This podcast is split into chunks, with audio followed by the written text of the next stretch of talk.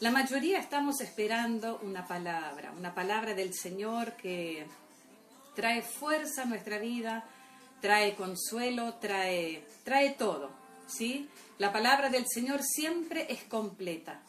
Eh, la palabra del Señor nos llena todo en todo. Por eso, los que conocemos la palabra del Señor, no podemos arrancar un día o acostarnos una noche sin antes haber leído una porción de su palabra.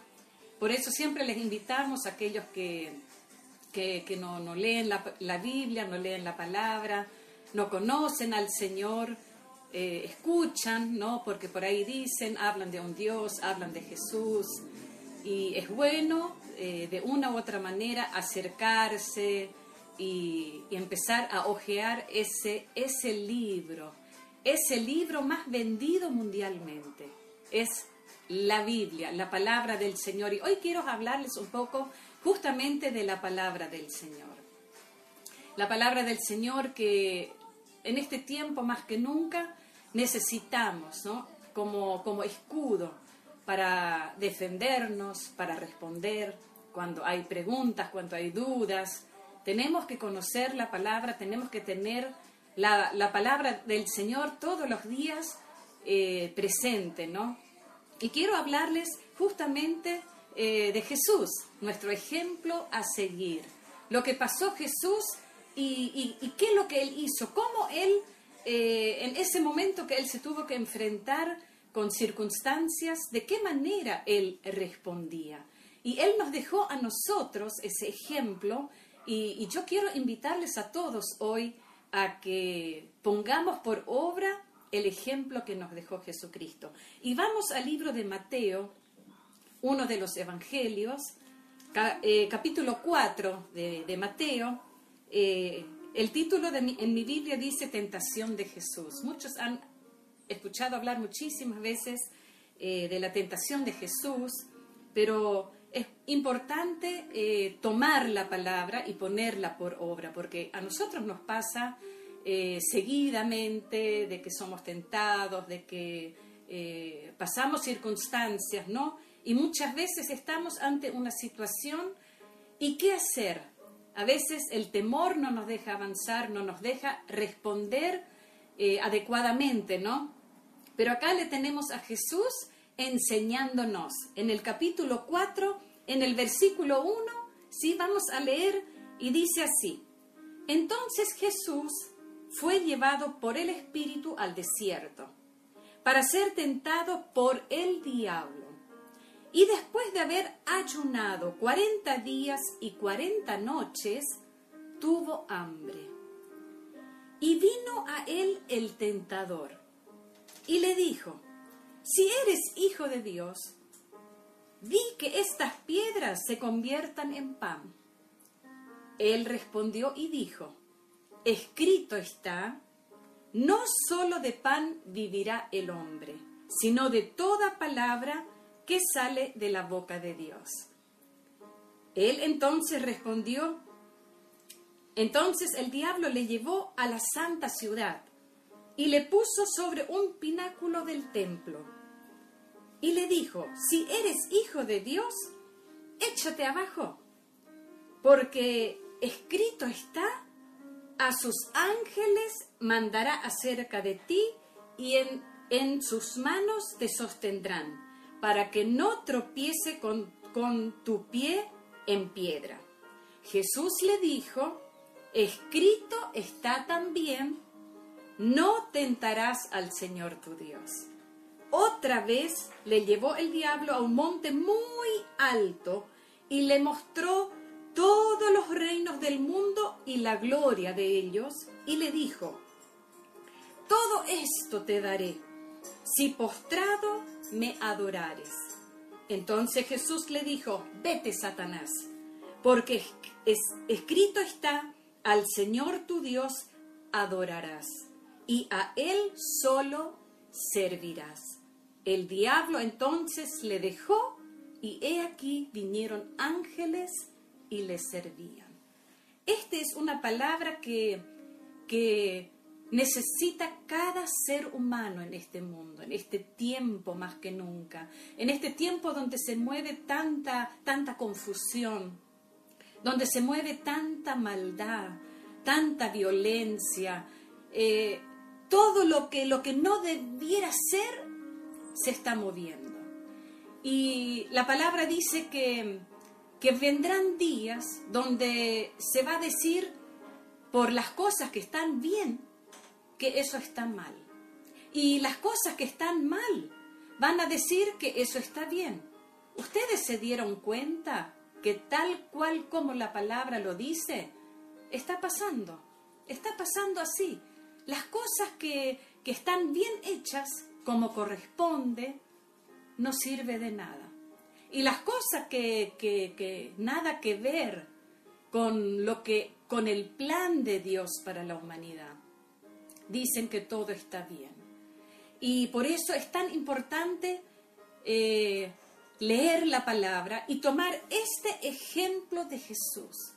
¿Cuántas veces, hermanos, hermanas, amigos, amigas, cuántas veces justamente cuando te hizo falta algo, el enemigo vino y te dijo, si sos un hijo de Dios realmente, bueno, ¿Cómo, puede ser que te falte esto? ¿Cómo puede ser que te falte lo otro?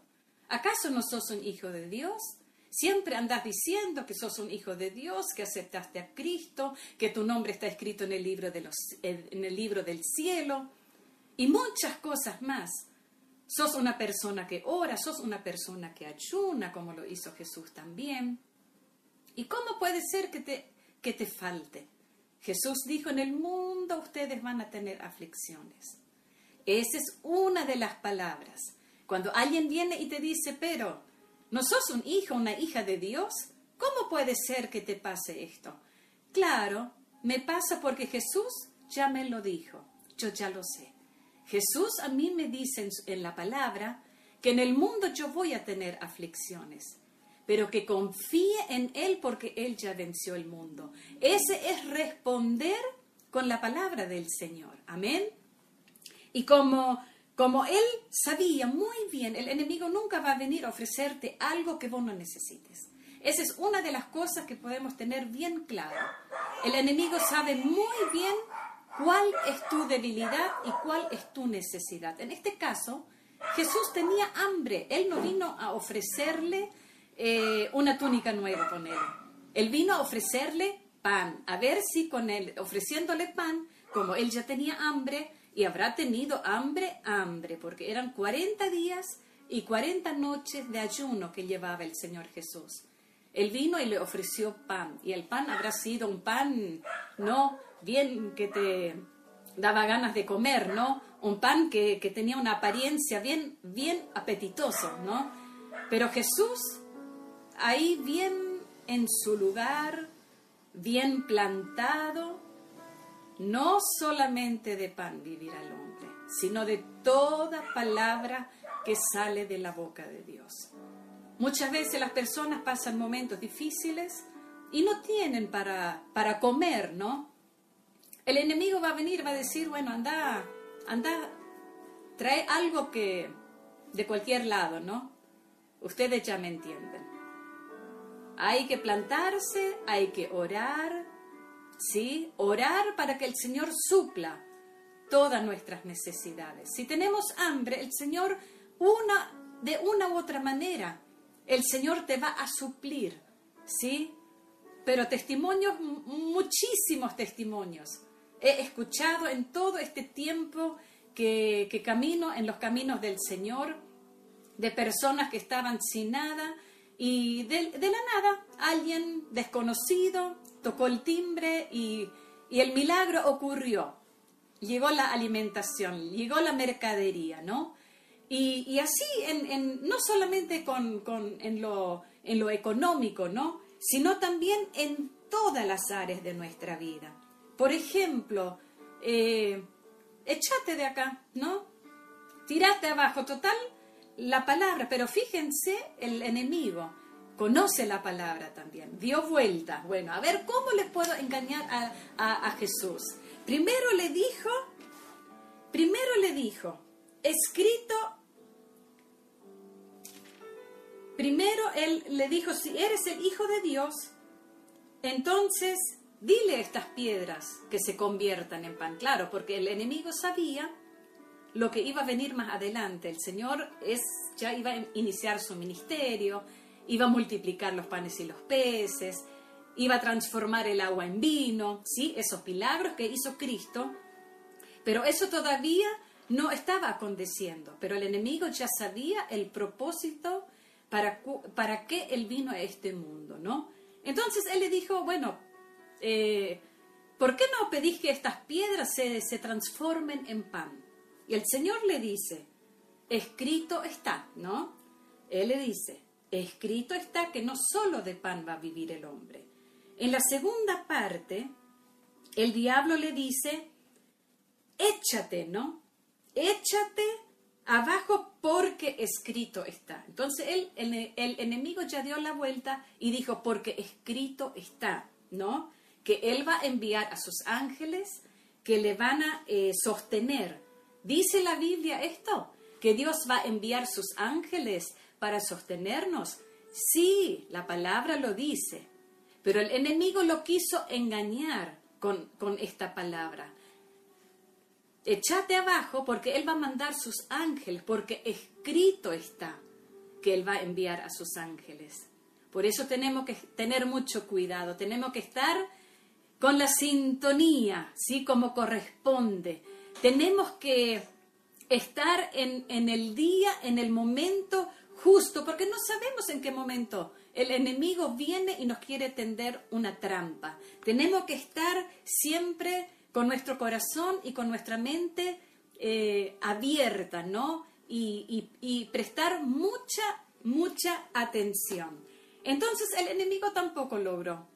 El enemigo dijo, sí, está escrito que él va a enviar a los ángeles, que, que te guarden, que te sostengan. Y el Señor Jesús le dijo, escrito está tan bien no tentarás al Señor tu Dios. Claro, porque como nuestro pastor muchas veces dice, bueno, veo que el semáforo está en rojo, ah, total, el Señor va a enviar sus ángeles para que me guarden, que me sostengan, voy a cruzar en rojo. No, eso es tentar al Señor. O si yo, el Señor me sanó de alguna enfermedad y empiezo a comer y a tomar todo lo que, lo que me gusta, lo que venga, no, eh, nuestro cuerpo es el templo del Espíritu Santo, el cual nosotros somos responsables y nosotros lo tenemos que cuidar. Entonces, eso sería tentar a Dios. Si sabemos que algo me cae mal y lo como igual, ¿qué me importa? Eso es tentar al Señor también, ¿no? Un poquito fuerte la palabra, pero bueno, hace bien, ¿no? Entonces, en, el versículo 10, eh, en el versículo 9, perdón, el 8, otra vez le llevó a un monte alto. O sea, fueron tres veces que el enemigo vino una y otra vez. Ahí ya lo invitó para subir a un monte bien alto y que, bueno, ahí le mostró todo, todo, todo el mundo, todo, todo, todo el universo. Ah, mira, todo esto yo te lo voy, yo te voy a dar todo esto y toda su gloria, ¿no? Y Jesús estaba ahí arriba viendo todo, todo. Y si uno piensa bien, qué atrevido el enemigo. Si todo esto pertenece a Dios. El planeta Tierra no es del enemigo, no, es de, de Dios. Dios creó el planeta Tierra. Pero fue entregado por, por un breve tiempo, ¿no? Pero no es de él, no le pertenece el planeta Tierra. Pero tan atrevido le ofrece todo y el Señor vio todo eso de ahí arriba y Jesús le contesta y le dice, primero el enemigo le dice, yo te voy a dar todo esto si, me, si postrado me adoras. Él tampoco no, no estaba conforme si él le iba a adorar de pie, sino que postrado. Lo quería humillar hasta lo más bajo, lo quería tener bien abajo, ¿no? Pero ahí el Señor de vuelta. Le dijo todo esto.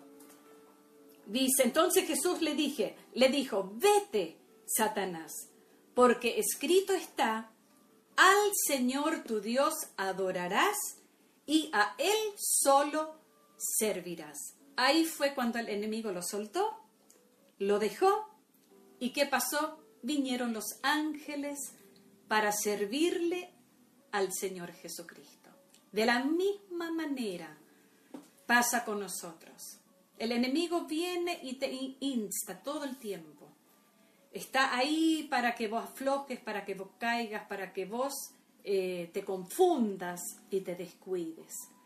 En estos tiempos tan difíciles, el enemigo a muchos en el oído le susurró diciendo, tanto oraste, tanto, tanto oraste todo este tiempo y tuviste que enterrar a tu ser querido. Fíjate lo que pasó. Yo quiero decirles una cosa que al cielo no va ningún enfermo. Yo quiero hablarles a aquellos que estaban orando por seres queridos, por sanidad, por liberación, y, y esas personas partieron. ¿Saben qué? Ningún enfermo va a estar en el cielo, porque va a ser todo nuevo, lo dice Apocalipsis en el capítulo 21. Que el Señor va a enjugar toda lágrima de los ojos de nosotros, los que oramos con fe, los que hemos puesto nuestra fe, hemos orado con fe para que el Señor sane a nuestro ser querido, que lo libere.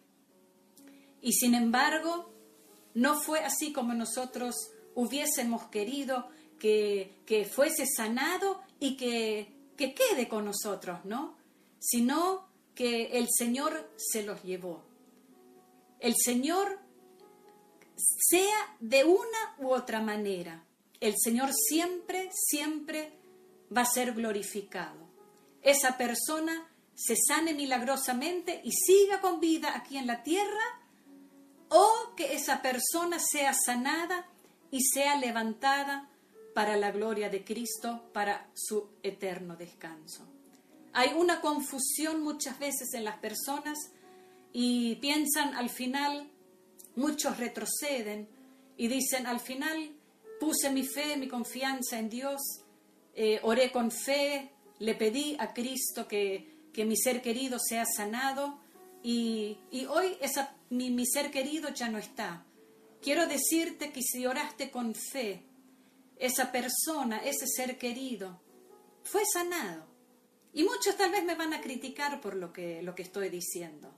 Pero la Biblia dice, la Biblia dice que los cielos, en el cielo no va a haber enfermedad, ni dolor, ni tristeza, ni lágrimas.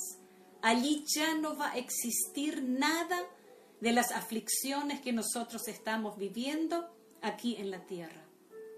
Por eso siempre animamos a las personas a que no luchen solos, a que, que, que, busquen al Señor, busquen al Señor. Va a ser un tiempo donde ya no va a haber quien les hable de Jesús. Pronto Cristo vuelve a llevar a su pueblo, aquellos que han confiado en su nombre. Y no piensen que nosotros queremos ser gravosos, pero es urgente anunciar al mundo entero que Cristo viene pronto. Las señales están cumplidas, las profecías se han cumplido.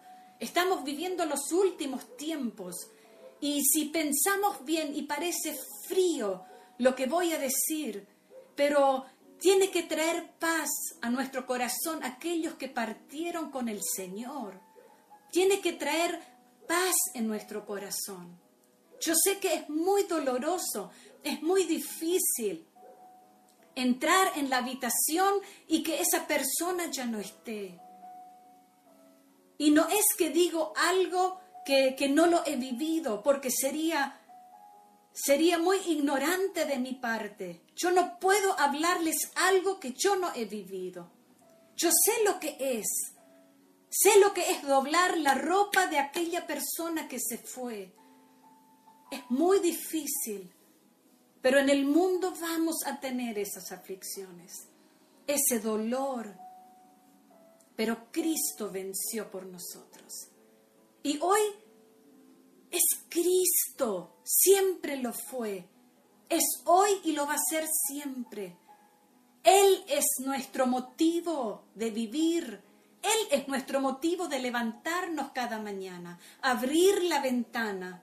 No importa cómo esté la situación, no importa lo que viviste ayer. Hoy empieza un nuevo día. Este día sábado está declinando, ya está llegando la noche. Mañana va a ser otro día. Simplemente quiero ayudarte. Quiero decirte que Dios va a consolar tu corazón si perdiste a un ser querido. Dios trae consuelo y Dios trae paz. Yo lo he vivido y yo quiero orar por vos. Y lo que el Señor a mí me dio, yo quiero que, que vos en esta tarde estés recibiendo. Cristo te ama. Cristo vino a este mundo para que vos no luches solo ni sola, que entregues tu dolor a Él. Él vino para eso. Él no vino para, para nada más. Él vino para traer sanidad, libertad, consuelo, fortaleza. Las personas que muchas veces han sentido menoscabados, Él te va a dar valor a tu vida. Yo fui una persona que no, no, no, para mí no valía nada nada, hasta que un día la palabra, esto es el alimento de mi alma, la satisfacción de mi alma. La palabra me enseñó a valorarme a mí misma. ¿Sí? Tal vez para muchos no tengo valor, pero para el Señor. Hagámoslo para Cristo. Para Él somos algo especial. Y Él ya no quiere que vos sufras por, por esto. Él ya no quiere que vos camines solo ni sola. Él quiere caminar contigo. Él en esta tarde quiere extender sus manos y quiere decirte que, que te levantes, que, que Él quiere fortalecer tu corazón. Él quiere consolarte. Vamos a orar juntos. Oh Padre de la Gloria. Señor, en esta tarde yo quiero agradecerte infinitamente por esta bendita palabra, Señor, donde tú, oh Jesús, mostraste un ejemplo que cada día, Señor, podemos seguir y tomar esta palabra todos los días de nuestra vida mientras que estemos aquí caminando sobre este lugar, sobre esta tierra, donde estamos rodeados de tentaciones, Señor, pero qué hermosa palabra. Gracias, Señor, por tu palabra, donde una vez más trajiste como un renuevo a nuestra vida, a nuestro corazón, de, de estar siempre atentos, dónde ponemos los pies, dónde ponemos las manos, qué pensamos, qué decimos.